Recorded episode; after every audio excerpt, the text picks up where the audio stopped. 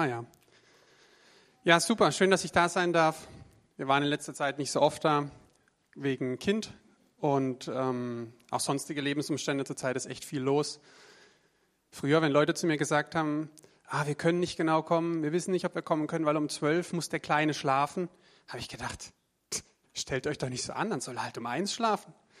Ja, inzwischen verstehe ich die Problematik etwas besser, dass dann der ganze Tag etwas äh, durcheinander gerät. Naja, genau, deswegen äh, nur zur Erklärung sind wir in letzter Zeit gar nicht mehr so oft da gewesen.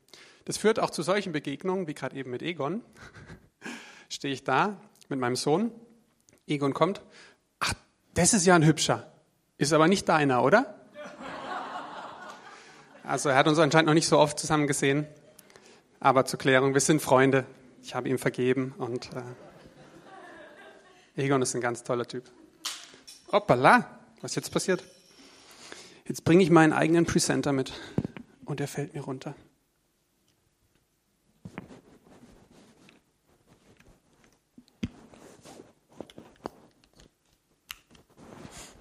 So, wir machen heute weiter mit unserer David WM-Reihe, irgend sowas in der Art. Wir lesen ja die Geschichte von David und versuchen das so ein bisschen mit der WM zu verknüpfen, wurde mir gesagt. Letzte Woche war Uwe dran mit David und Goliath und ich spreche heute über David und Jonathan, ähm, beziehungsweise das Thema gemeinsam stark, also Teamplay.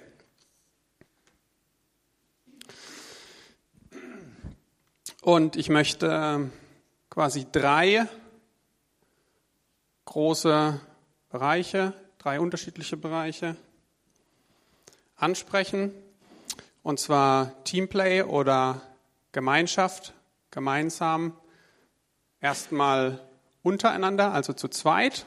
Was heißt das, wenn ich mit einer Person sozusagen Teamplay haben muss? Dann zweitens innerhalb einer Glaubensgemeinschaft, also zum Beispiel, oder kann auch eine Familie sein, innerhalb einer Familie, innerhalb einer Gemeinde. Und drittens im ganzen Leib Christi, also die Gemeinden untereinander. Wie können wir da gutes Teamplay haben.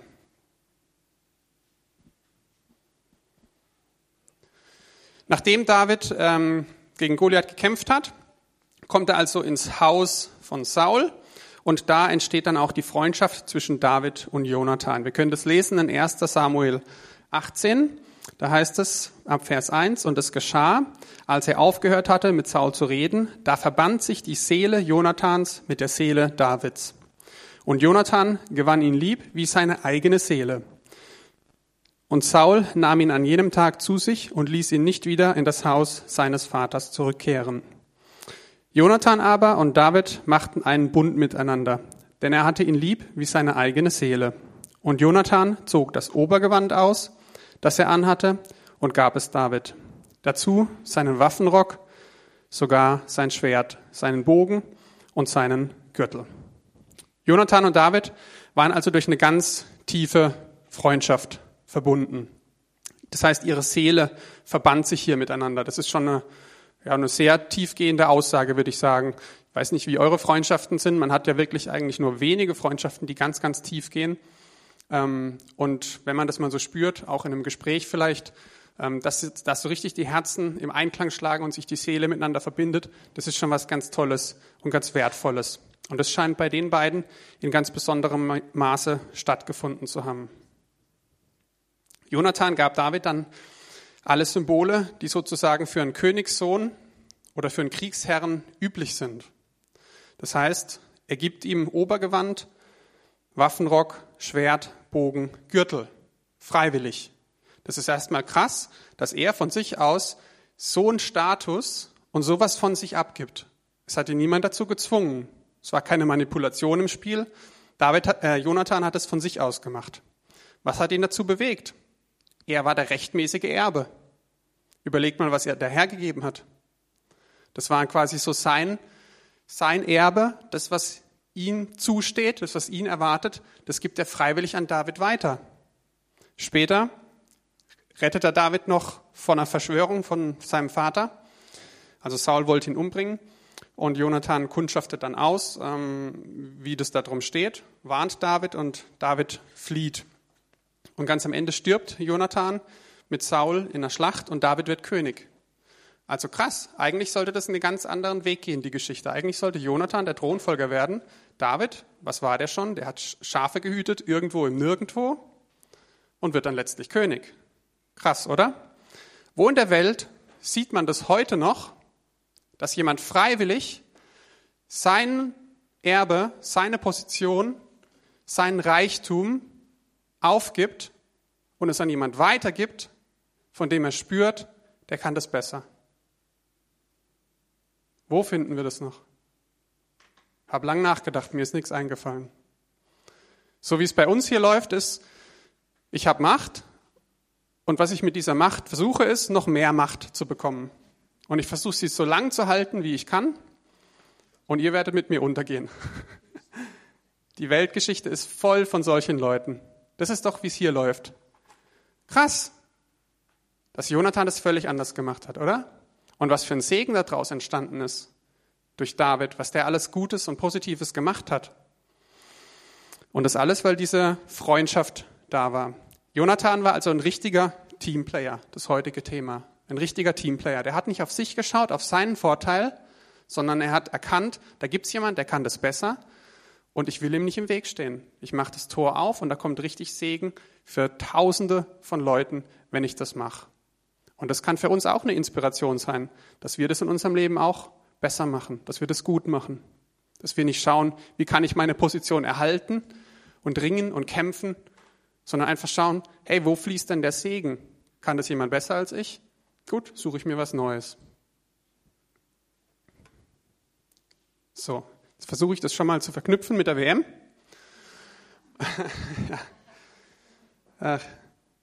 Ich sage es euch, ich hatte kaum Zeit, oder wenig Zeit, die Predigt vorzubereiten. Funktioniert nicht. Tragisch. Also pass auf, Jan, jedes Mal, wenn ich den so halte, klickst du eins weiter. Ja? Doch manuell. Dieser Mann hier mit diesem ähm, charmanten Lächeln heißt Zinedine Zidane. Ich weiß nicht, wer von euch den kennt. Einer der größten Fußballer aller Zeiten. Vor 20 Jahren war er, was heute Messi und Ronaldo sind. Ich kann mich da an Spiele erinnern. Ähm, Champions League Finale, also das eines der größten Spiele überhaupt. Er, der Ball kommt wie eine Bogenlampe, er steht am 16er, batz, nimmt das Ding Wolle und voll in den Winkel. Große Spieler entscheiden durch große Situationen große Spiele. Und er war so einer. Wisst ihr, was er gesagt hat? Der beste Spieler ist der, der dafür sorgt, dass die anderen ihre volle Stärke ausspielen können. Ihm war klar, er, er kann nicht ein Spiel alleine entscheiden, so wie man das heute als sagt. Reporter sagen das als so, der und der hat das Spiel alleine entschieden. Das würde ich gern mal sehen, wie einer gegen elf andere ein Spiel alleine entscheidet. Ich glaube nicht, dass das gut geht. Ja? Der braucht auch seine Mitspieler. Der ist Trainer von Real Madrid geworden, war jetzt drei Jahre lang am Stück oder zweieinhalb Jahre Trainer von Real Madrid und hat dreimal in Folge die Champions League gewonnen, also was auf Vereinsebene der höchste Pokal ist. Mehr kannst du nicht erreichen auf Vereinsebene. Dreimal in Folge. Zuvor hat es 20 Jahre keine einzige Mannschaft geschafft, den Titel zu verteidigen. Und er holt es dreimal in Folge. Und die Art, wie er seine Mannschaft zusammengestellt hat, war interessant. Am Anfang hat man so gedacht, was will der denn mit diesen Mittelfeldspielern? Was will der mit Modric? Was will der mit Groß? Was will der mit Casimiro? Die kennt kein Mensch. Und die Einkaufspolitik von Madrid war immer die großen Namen, die großen Namen, die galaktischen. Wir brauchen Beckham, wir brauchen sie dann, wir brauchen sie alle. Und er hat sein Team ganz anders zusammengestellt, nämlich nach dieser Philosophie. Und da können wir uns echt eine Scheibe abschneiden. Der beste Spieler ist der, der dafür sorgt, dass die anderen ihre Stärke ausspielen können. Der guckt, dass der Motor läuft. Hier in der Gemeinde gibt es so viele, die man gar nicht sieht und gar nicht wahrnimmt. Und wenn man die wegnehmen würde, dann würde das wahrscheinlich gar nicht funktionieren. Man sieht hier nur das Lobpreisteam, den Moderator, den Prediger oder sonst wen. Und es gibt so viele kleine Teile, ohne die würde die Gemeinde niemals funktionieren.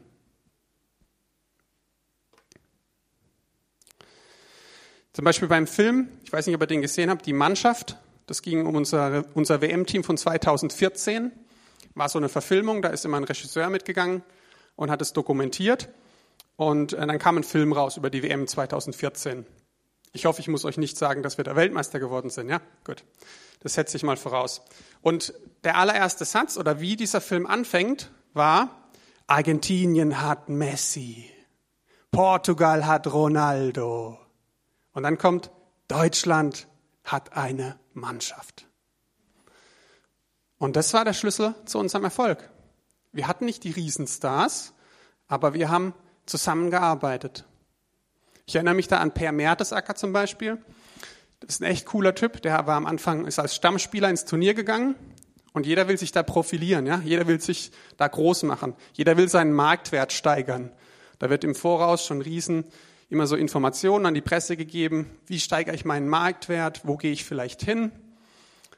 Und nach ein paar Spielen, nach drei Spielen oder so, hat Löw gemerkt, er muss die Mannschaft ein bisschen umstellen und hat Mertesacker rausgenommen und hat hinten was verändert. So, jetzt hat, stand der vor der Wahl, mache ich jetzt einen auf bockig? Geht es jetzt hier um mich, dass ich meine Position halt, meinen Marktwert steigere und Hauptsache ich spiele, ist egal, wo wir landen? Oder arbeite ich fürs Team? Und er hat sich entschieden, sich fürs Team einzusetzen. Hat nicht rumgemeckert, keine schlechte Stimmung verbreitet, hat die anderen angefeuert und unterstützt. Sogar unser Bundespräsident hat es später noch im Fernsehen mal gelobt. Genau, und da könnten wir auch hinkommen, oder? Das wäre doch was richtig Cooles. Wenn wir aufhören, krampfhaft und mit der Kraft, die wir haben, immer zu versuchen, unseren Status zu verbessern und einfach schauen, wo ist der Segen? Was können andere besser? Und es gibt bestimmt was, wo du richtig gut drin bist. Vielleicht hast du es nur noch nicht gefunden, weil du versuchst, das Falsche zu erreichen. Vielleicht ich ja auch. Aber da ist Segen drauf. Gott versucht uns alle, hat eine super Berufung für uns alle, in eine super Position zu bringen. Wir müssen nur wissen, welche.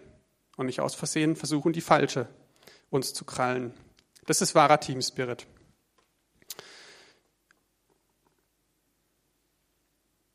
Okay, reden wir mal weiter.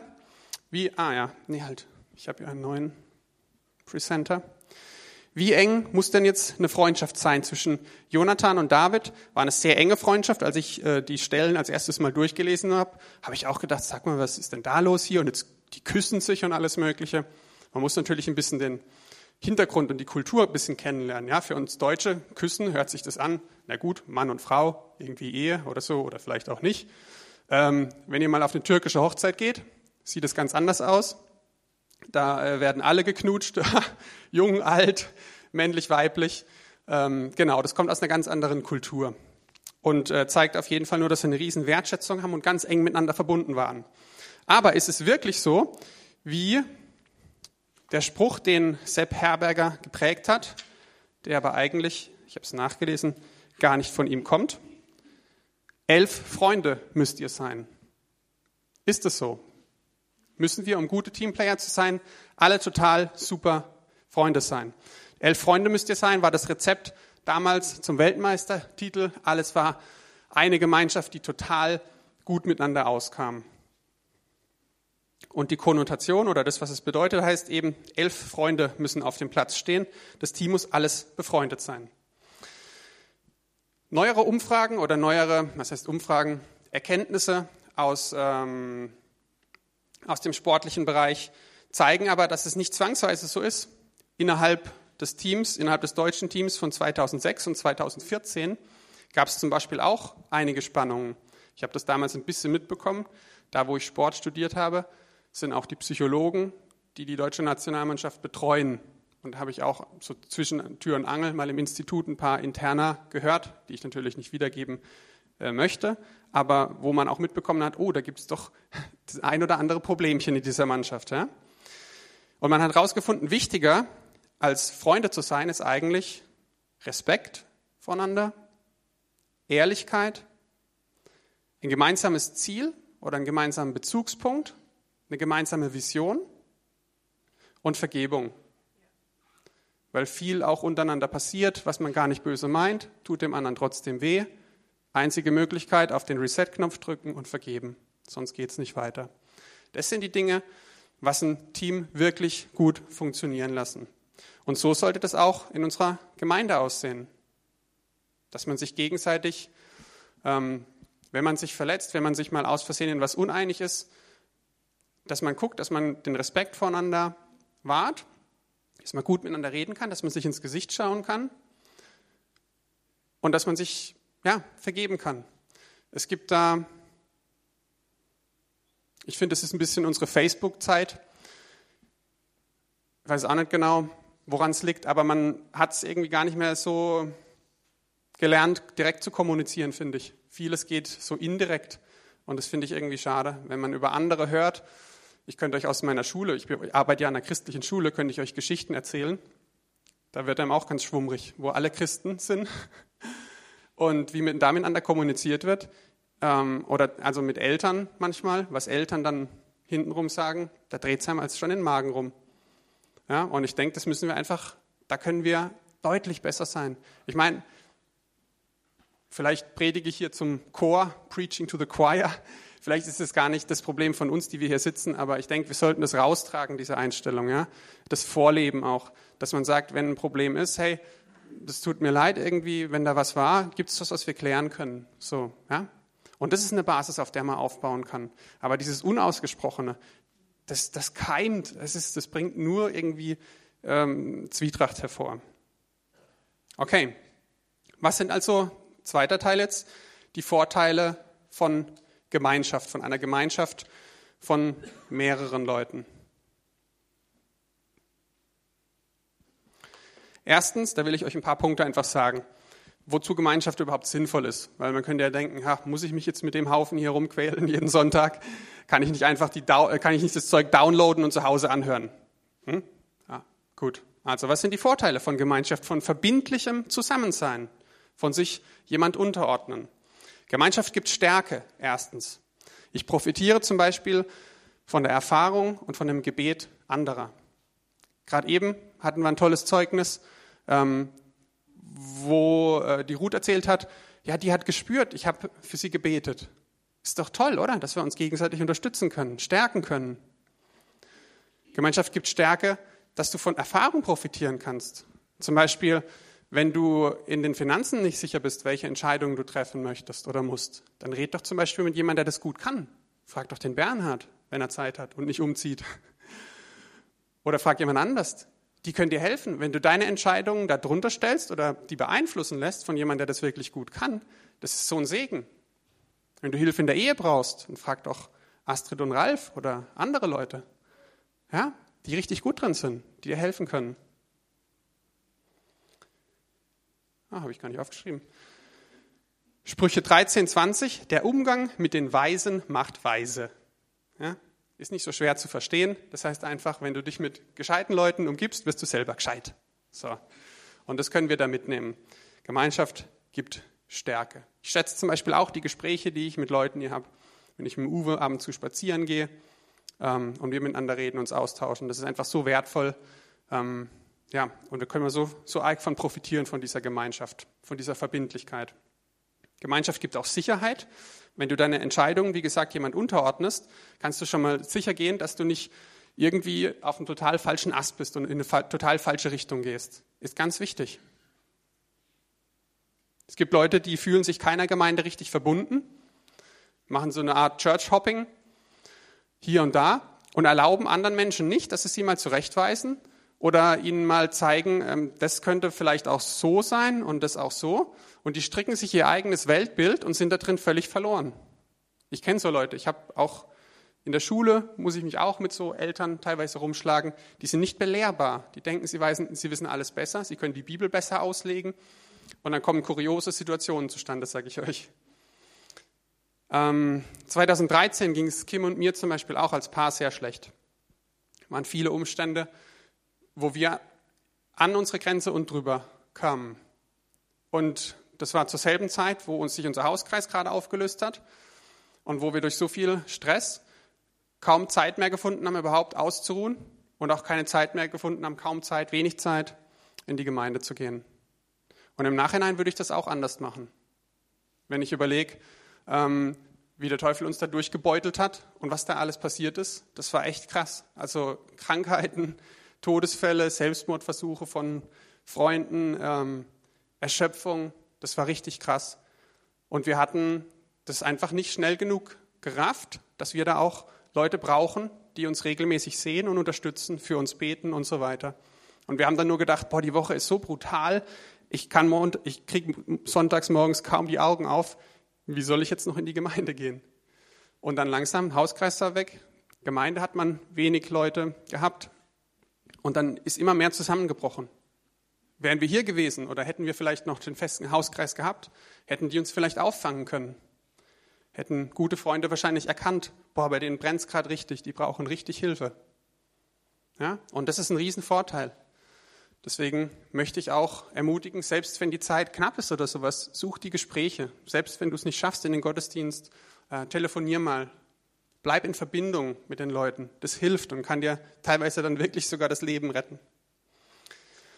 Gott spricht durch Gemeinschaft. Gott spricht durch Menschen. Das ist zwar jetzt vielleicht nicht mein, mein Wunschweg, wie ich gern mit Gott kommunizieren würde. Am tollsten fände ich, wenn er äh, hörbar mit mir spricht. Das fände ich total super, jeden Tag. Dann könnte ich auch sicher sein, dass ich es richtig gehört habe und wüsste immer, was ich machen sollte. Blöderweise hat er sich das halt so ausgesucht, dass ihm die Menschen so wertvoll sind und dass er uns irgendwie, glaube ich, auch erziehen möchte, so dass Gott hauptsächlich durch andere Menschen spricht. Gut. Müssen wir halt irgendwie hinkriegen, müssen wir akzeptieren, so ist es. Und wenn ich richtig drüber nachdenke, ich glaube sogar, dass es gut ist. Und ich glaube, dass er das auch richtig so gemacht hat. Die Frage ist nur, lassen wir das zu? Oder backen wir unser eigenes Brötchen, wie gerade eben schon erklärt? Es ist eben oft nicht nur Jesus und ich. Just me and the Lord. Nein, Gott spricht oft durch andere. Und wisst ihr, was mich am meisten ankäst? Gott spricht, spricht oft durch die Leute, die selber Riesenprobleme haben. Und Gott spricht oft durch die Leute, die das nicht gescheit kommunizieren können. Das heißt, da kommt jemand her, von dem du weißt, pff, mit dir will ich nicht tauschen. Und dann sagt er was zu dir, wo du denkst, ah, pff, bitte beleg mal ein Rhetorikseminar. Ja, so, und jetzt hast du die Möglichkeit, dass du sagst, Quatsch, Quatsch. Zwei Gründe, warum ich nicht zuhöre. Und du hast alle Gründe der Welt, das zu rechtfertigen. So, und jetzt stehst du vor der Entscheidung, machst du das? Oder hörst du trotzdem hin, weil vielleicht Gott genau durch diese eine Person mit Riesenproblemen in, in dem eigenen Leben und in Problemen damit, wie sie mit dir spricht, dass Gott vielleicht trotzdem dir was mitteilen möchte. Eieiei, ich sag's euch. Ich warte ja immer noch drauf, dass er anfängt, hörbar zu mir zu sprechen. Dann kann man sich das alles sparen. Aber das ist der Vorteil von Gemeinschaft. Ja?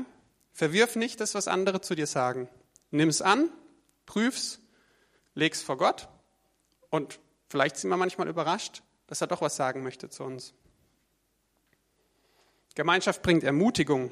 Wir brauchen Leute, die uns in unseren Kämpfen auch unterstützen und ermutigen. Deswegen sind die Zeugnisse, die hier auch gesagt werden, so toll. Auch was ich heute wieder gehört habe. Ja, was Simon heute erzählt hat, war total cool. Da erinnere ich mich heute noch dran, dass ich mit ihm auch mal spazieren war. Wir sind übers Airfield gelaufen hinter seinem Haus und haben auch so ein bisschen geübt, mit Leuten zu sprechen, für Leute zu beten. Und dann hatte ich so das Gefühl, hatte den Eindruck, da kommen uns zwei Frauen entgegen, ähm, die haben was am Auge. Das war so den Eindruck, den ich hatte. Und ähm, wir hatten davor schon eine echt gute Glücksphase, haben schon für andere gebetet, wo dann Kreuzschmerzen weg sind und so. Und ich so voll aufgepumpt, ja, ja. Bete ich jetzt für die. Dann sehen sie wieder. Ja. So, dann spreche ich die so an. Hallo, Entschuldigung, ich habe mich gefragt, also wir beten ab und zu für Leute, ob sie vielleicht was im Auge haben. Nö. Also vielleicht schon was Längeres. Nö, ich habe kein Problem. Also ist da vielleicht, oder vielleicht Ihre, äh, ihre äh, Freundin da? Nee, ich habe auch kein Problem.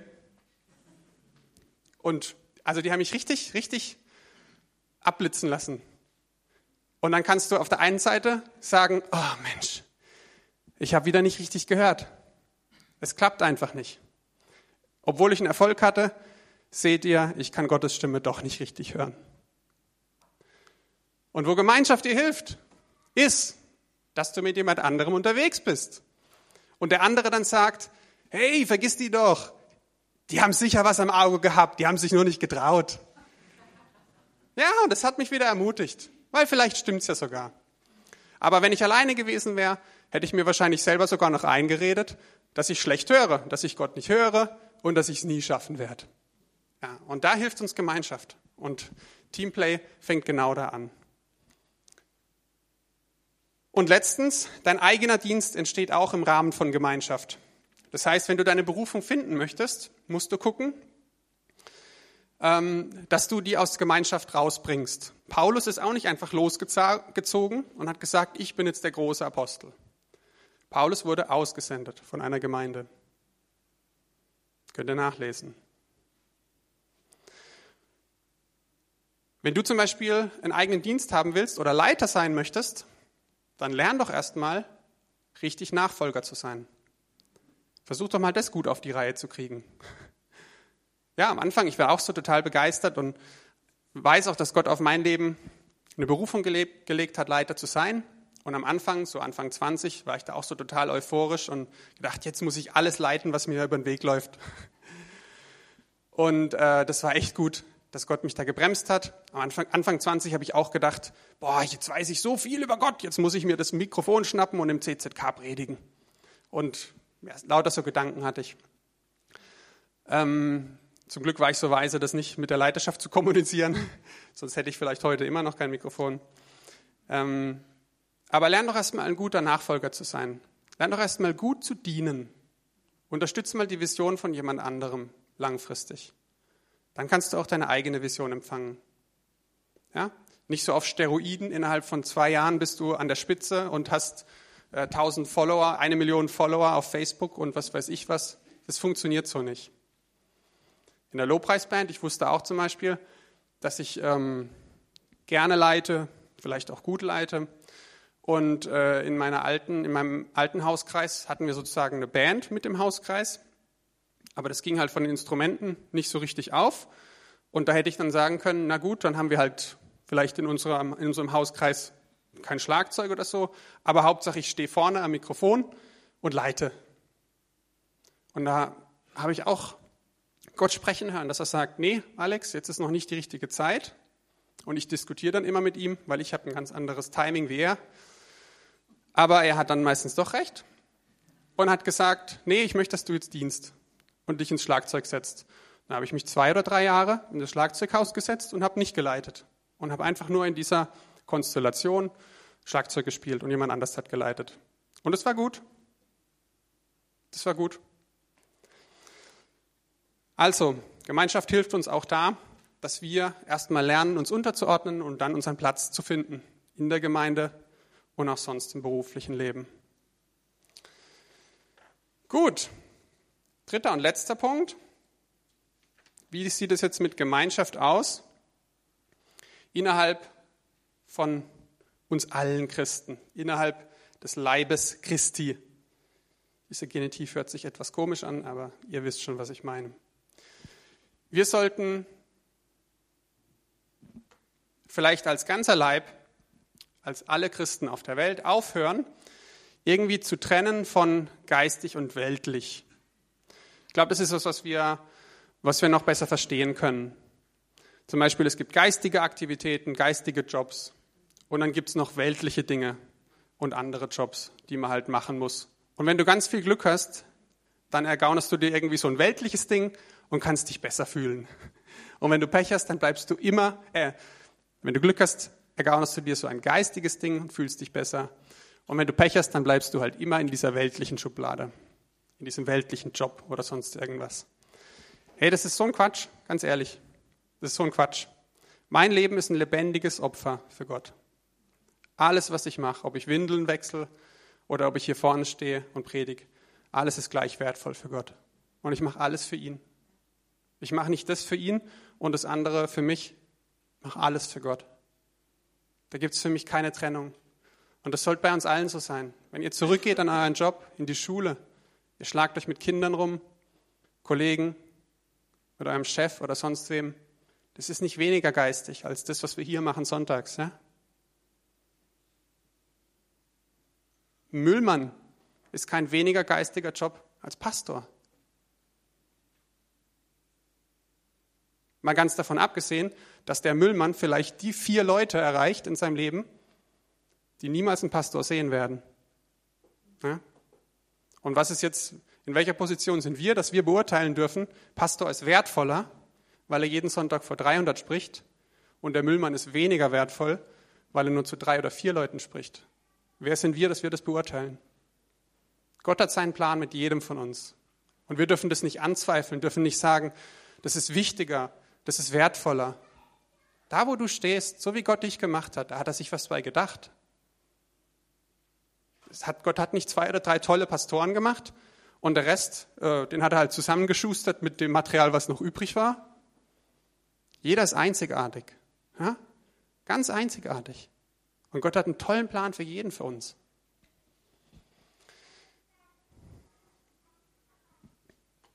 Ich glaube, wir sollten auch aufhören, dieses drinnen und draußen Denken zu haben, um zu einer besseren Gemeinschaft zu finden. Wir müssen aufhören, Menschen zu kategorisieren, so, wir haben den richtigen Glauben, wir sind die wahren Nachfolger und ihr seid halt in einer anderen Gemeinde und äh, das und das und das ist bei euch falsch. Könnte ich biblisch belegen und euch zeigen, aber ihr hört mir ja nicht zu. Ja, Entschuldigung, habe ich denn die Weisheit mit Löffeln gefressen? Erkenne ich denn alles? Nein. Lest euch mal die Stelle in 1. Korinther 13 durch, wo Paulus sagt, jetzt sehen wir nur ein undeutliches Bild, wie in einem trüben Spiegel. Undeutliches Bild, trüber Spiegel. Ich weiß nicht, ob ihr Brillen habt oder nicht, aber stellt euch vor, ihr legt jetzt, wenn ihr Brillen habt, die morgens ab, dann habt ihr noch die Augenmatzen da drin, dann ist schlechtes Licht und ihr steht drei Meter entfernt vom Spiegel. Seht ihr wahrscheinlich eine Person, der ihr so nicht begegnen wollt. So stelle ich mir das vor. Äh, verschwommenes Bild, irgendwie alles trübe. Und Paulus sagt, so sehen wir Gott. Ja? Das heißt, klar können wir Gott erkennen, Jesus zeigt sich uns und das ist total super. Ich habe schon so viel erkannt und war schon so dankbar. Aber wir sollten nicht vergessen, dass wir hier beschränkt sind. Wir sind auf Raum und Zeit beschränkt. Wir haben ein Gehirn, ja, ich weiß nicht, wie viel es wiegt bei euch oder bei mir, äh, paar Kilogramm, aber Gott passt da nicht rein. Der ist deutlich größer als mein Gehirn. Ja? Und das versucht uns Paulus hier zu sagen. Bei allem, was wir wissen, lasst uns nicht vergessen, da kommt noch viel, viel, viel, viel, viel, viel mehr. Viel mehr. Jetzt erkennen wir nur Bruchstücke, aber später erkennen wir dann mal das ganze Bild. Deswegen keine Kategorisierungen mehr unter uns allen Christen, dass wir jetzt den richtigen Glauben haben und ihr den falschen. Wir haben alle nur Facetten von Gott erkannt. Und jede Glaubensrichtung betont ihre eigene Facette so. So, warum versuchen wir jetzt die anderen abzuwerten? Macht doch überhaupt keinen Sinn. Was Sinn machen würde, ist, dass du hinschaust und sagst, boah, das ist ja eine tolle Facette. Zeig mir doch mal mehr davon. Ich kann mit dem katholischen Glauben vielleicht auch nicht so viel anfangen. Und es gibt auch ein paar Dinge, die ich da vielleicht kritisieren könnte. Aber es gibt auch Dinge, die toll sind. Ja? Die haben eine Beichte zum Beispiel. Die lernen, dass sie irgendwo hingehen können und ihre Sünden bekennen können. Das ist doch was Tolles. Das ist doch was Gutes. Stellt euch mal vor, wir würden das regelmäßig praktizieren. Oft fehlt uns die Zeit oder der Ansprechpartner oder wir sind zu stolz und tragen dann Tage oder Wochen irgendwelche Sünden mit uns rum, wo wir genau wissen, ach, das bedrückt mich, das müsste ich eigentlich klären, aber ich habe keinen Ort und keine Zeit, das zu tun. Und die haben das. Warum kann ich nicht davon lernen? Warum kann ich nicht sagen, ihr wisst nicht alles, ich weiß nicht alles, aber das macht ihr gut. Lasst mich davon lernen. Und das ist die Einstellung, glaube ich, wie wir unter uns Christen viel besser auskommen würden. Wo wir zu einem richtigen Wachstum und zu einer richtigen Reife finden könnten. Steht zwar jetzt gerade nicht in meinem Konzept, aber ich muss gerade dran denken, dass ähm, die Reformation durch Luther da wurde ja der, die Abspaltung von der katholischen Kirche und die Neubewegung hieß Protestantismus, die Protestanten. Wenn wir diesen Begriff heute hören, dann denken wir, ja, wir protestieren. Äh, wir gehen jetzt auf die Barrikaden. Protestieren heißt für uns gegen was sein. Wisst ihr, was das ursprünglich heißt? Schaut euch mal den Wortstamm an. Pro Test, pro Testament. Das war damals der Gedanke dahinter. Sie sind nicht gegen was, sondern sie sind für etwas. Sie sind für die Schrift, dass die für jeden zugänglich ist zum Beispiel. Pro Testament. Das war damals der Ursprung. Und das ist doch super. Wir haben das nur so verdreht, dass wir jetzt gedacht haben, wir müssen dagegen protestieren und unsere eigene richtige Glaubensrichtung aufbauen. Lasst uns auch bedenken, dass wir uns wirklich nicht solche Urteile über andere Gemeinden oder über andere Christen, auch wie gut oder wie verquert sie uns vorkommen mögen, bilden sollten. Denn eigentlich ist es so, der schlimmste Geist, der umgeht, ist so der Geist der Religiosität. Der vermantelt sich als was Geistiges und was Gutes und bringt nur Zerstörung. Was hat Jesus denn ans Kreuz gebracht? War das der Geist der Homosexualität, der Geist der Wut, äh, der Geist des Zorns oder des Ehebruchs? Es war der Geist der Religiosität. Die Religiösen haben, haben Jesus ans Kreuz geschlagen. Und, die, und derselbe Geist versucht auch heute noch, uns alle zu trennen, dass wir uns übereinander erheben, dass wir uns abgrenzen und dass wir denken, wir richtig, ihr falsch, drinnen, draußen. Diese Mauer, die müssen wir einfach einreißen.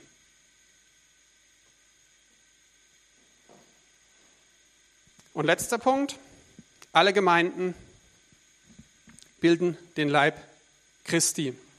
Der Leib Christi, das finde ich nochmal eine schöne Veranschaulichung, also der Körper auf Neudeutsch. Leib sagt ja keiner mehr. 1. Korinther 12.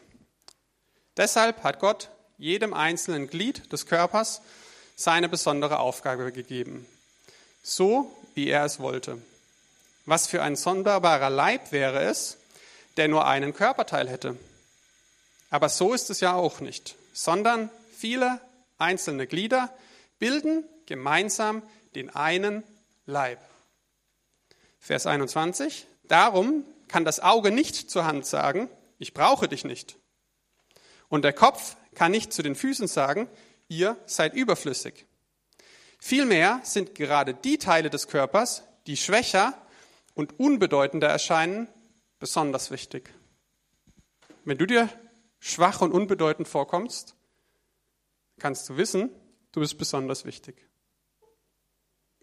25. Nach seinem Willen soll unser Leib nämlich eine untrennbare Einheit sein, in der jeder einzelne Körperteil für den anderen da ist. Leidet ein Teil des Körpers, so leiden alle anderen mit. Und wird ein Teil geehrt, freuen sich auch alle anderen. Das ist so eine tiefgehende Stelle oder mehrere Stellen, das sollten wir uns zu Hause nochmal ganz in Ruhe durchlesen.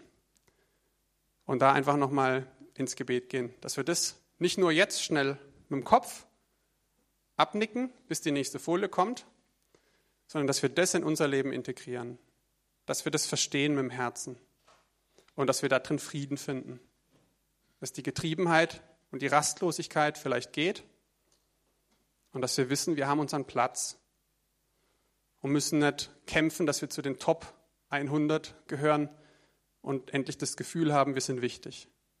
Jeder ist wichtig. Ich habe mir noch mal gedacht, mit meinem äh, beschränkten Wissen über die Physiologie des Körpers, ich habe keine Medizin studiert, Sportmedizin, aber kein, keine äh, Allgemeinmedizin.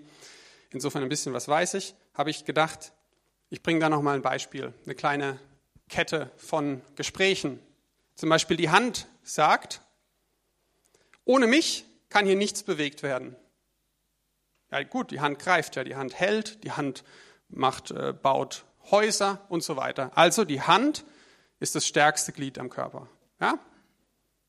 Amen, Bruder oder auch nicht. So, der Schultermuskel meldet sich. Hallo, hallo. Ohne mich, liebe Hand, kannst du dich überhaupt nicht heben.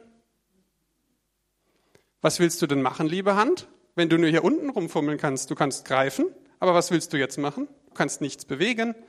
Ich bin das wichtigste Teil am Körper. Da meldet sich der Rumpf und sagt, hallo, ohne mich wenn ihr was hebt, würdet ihr umkippen, weil ich stabilisiere den Körper. Mhm. Was wollt ihr denn ohne die Stabilität machen? Gar nichts. Ich bin das Wichtigste. Da kommt das Herz, sagt, äh, hallo? Ohne mich würde überhaupt gar kein Blut zu euch fließen und ihr könntet gar nichts machen. Also ich bin das Wichtigste. Da meldet sich das Knochenmark und sagt, haha, Herz, weißt du überhaupt, wo das Blut hergestellt wird? Das mache ich. Ich bin das Wichtigste hier. Da sagt das Kalzium, naja, haha, und ohne mich werden keine Knochen aufgebaut. Das sagt das Vitamin D, haha, und ohne mich wird kein Kalzium in den Körper aufgenommen. Das sagt die Galle, und wenn ich keine abgebautes Vitamin D ausscheide, dann sterben wir alle. So, ich könnte das jetzt noch eine Stunde weitermachen. Was will ich damit veranschaulichen? Du kannst nicht sagen, eins ist das Wichtigste. Augenscheinlich ist vielleicht die Hand das Wichtigste, weil sie was greift und was hebt und was baut. Und jetzt habe ich euch gerade sieben andere Organe oder sonst was genannt, ohne die die Hand nicht funktionieren kann. Und das soll einfach diese Stelle nochmal veranschaulichen. Wir sind alle ein Leib. Jeder von uns ist ein Teil. Und keiner ist unwichtiger oder wichtiger als der andere. Ein letztes Zitat von unserem sehr geehrten Helmut Kohl am 15.05.1998 in einer Rede. Und das war mal was Weißes, was er gesagt hat. Die Menschlichkeit einer Gesellschaft zeigt sich nicht zuletzt daran, wie sie mit den schwächsten Mitgliedern umgeht. Und das können wir uns auch als Inspiration nehmen. Wollen wir nur, verherrlichen wir nur die Tollen oder kümmern wir uns um die, die keine eigene Stimme haben, die Hilfe brauchen?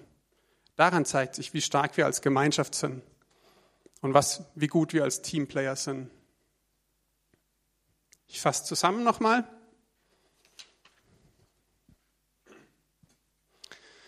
Um eine gute und starke Gemeinschaft zu haben, um als Team erfolgreich zu sein, sollten wir die Gaben eines anderen erkennen und fördern. Wenn Gott jemand anders dazu begabt hat, eine Rolle super auszufüllen, steh dem nicht im Weg. Später im Himmel stehst du nur als Vollidiot da, wenn du das machst. Und dann wirst du dich vielleicht fragen lassen müssen, hey, warum bist du dem im Weg gestanden? Wenn es jemand gibt, der was richtig gut kann, ermutig ihn, förder ihn. Gott sieht es und wird dich auch fördern in dem Bereich, für den er dich berufen hat. Also, der beste Teamplayer ist der, der die anderen voll zur Geltung kommen lässt. Du musst nicht strahlen, sondern ein guter Teamplayer ist meistens unauffällig, so wie das kleinste Teil am Motor, aber das sorgt dafür, dass der Motor läuft. Gemeinschaft oder Teamplay hat Vorteile. Es gibt dir Stärke, Sicherheit und Ermutigung. Dinge, die ganz wichtig sind für dein Leben. Es bringt dir Gottes Wort in dein Leben rein, wenn du auf andere hörst und gibt dir Wegweisung. Und wenn du dich isolierst davon und nur dein eigenes Ding machst, dann kannst du auch ganz schnell auf den falschen Weg geraten. Leider oder zum Glück oder wie auch immer, korrigiert Gott uns durch andere Menschen. Wir müssen nur lernen, das zu akzeptieren ähm, und gut damit umzugehen. Das ist eine gute Sache. Gemeinschaft soll niemanden ausgrenzen und keine Mauern bauen. Das können wir als Christen auf der ganzen Welt lernen. Ja? Müssen wir uns jetzt darüber streiten, was der Heilige Geist macht? Müssen wir uns darüber streiten, ob es das oder das heute noch gibt? Lasst uns doch drauf schauen. Jesus ist der Sohn Gottes und unser Zentrum. Und alles andere sind Facetten. Und jetzt versuchen wir uns zu unterstützen, voneinander zu lernen und uns zu lieben, anstatt uns zu bekriegen. Wir brauchen und profitieren voneinander. Wir sind ein Leib. Ja, keiner hat eine unnütze Funktion. Selbst die Galle oder das Vitamin D das ihr vielleicht nicht täglich auf dem Schirm habt, trägt dazu bei, dass der Körper funktioniert. In diesem Sinne bete ich noch ganz kurz für uns. Jesus, ich danke dir, dass du einfach einen guten Plan für alle von uns hast, dass du es liebst, wenn Menschen zusammenarbeiten, wenn wir uns unterstützen, dass wir nicht auf uns selber schauen, sondern auf andere schauen und dass du im Gegenzug auf uns schaust, dass wir nicht vergessen werden und dass wir nicht dem System von dieser Welt verfallen müssen, dass wir uns um uns selber kümmern müssen. Wir sind keine vaterlosen Kinder. Wir haben einen guten Vater, der sich um uns kümmert. Und darauf dürfen wir uns verlassen. Amen.